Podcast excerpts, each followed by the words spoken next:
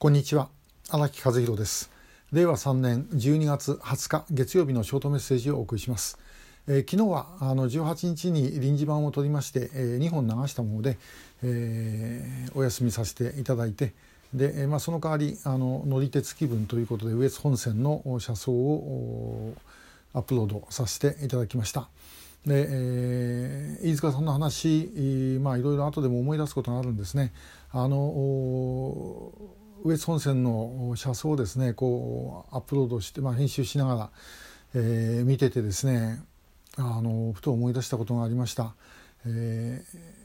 ー、飯塚さんがあの、まあ、家族会に入る、えー、時ですね9.17小泉包丁の,、まあ、あの直後ということになるんですけどもあの時あの私救う会の事務局長で、えー、飯塚さんから初めて電話をいただいて、えそしてあの飯塚さんにお会いしにあの上尾まで行きました。これはまああの一昨日のショートメッセージでもお話をしてますがあの時ですねあのどういうわけだか、えー、高崎線の電車の確かあのドアのとこに立ってたんですね。でドアのところとそれからそこからあの映る夜景がですね、えー、なんか今でも覚えてるんです不思議なもんですね。えー、それから先今随分いろんなことがありましたいろいろお世話になりましたし本当に一緒にやってきたんですけれども、まあ、残念な結果になってしまったということを改めて、えー、考えた次第です。で今日はもう一つあの別の話19年前の話なんですけれども、19年前の12月20日というのはどういう日かというとですね12月18日から20日までの 2,、えー、2泊3日間、えー、帰ってきた5人がですね新潟で一堂に会した、えー、イベントがありました。これはまあ一応形としてはあの蓮池さんご夫妻、えー、千村さんご夫妻そして曽我ひとみさんが集まって、まあ、曽我さんだけがあのご主人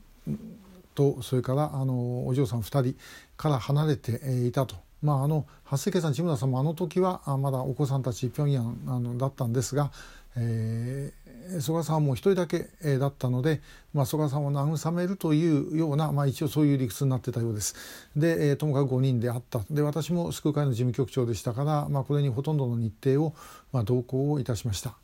で、えー、19日の確か夜だったと思うんですが月岡温泉のホテルでですね、えー、泊まりました。で夜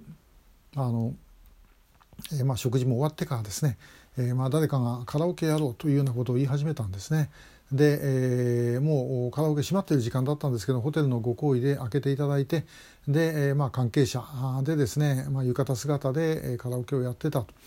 で私の横にですね、えー、と横横ですね右隣だったと思います、えー、千村康さんがおられました。で、えー、やってる最中に誰かですねあの浜本彦之さんだったかな、えー、誰かがあの北朝鮮にカラオケあんのかいというふうに聞いたんですね。で、えー、千村さんはあるよと、えー、あるけどやったことはない。で日本の歌歌えないしというようなことを言って、えー、答えてました。で、えー、しかしその後しばらくしてからですね、えー、千村さんはぼそっと「私と話してた時に、えー、でもあの2人だけ、まあ、吹江さんと2人だけですねになった時は歌ってたんですよというふうに言って、えー、おられた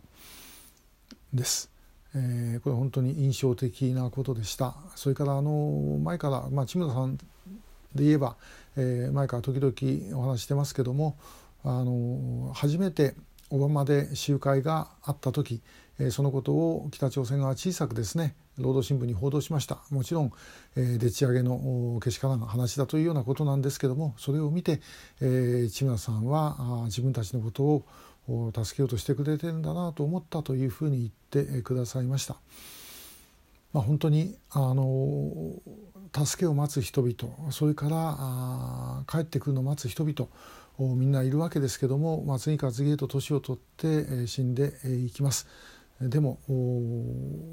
ここでもうダメだとか思ったらそれおしまいですよね、えー、日本人は絶対に諦めないんだという気持ちをですね改めて持つ必要があるのではないだろうかと。人間には最後まで希望を持ち続ける権利がある。その権利を行使しましょう。今日もありがとうございました。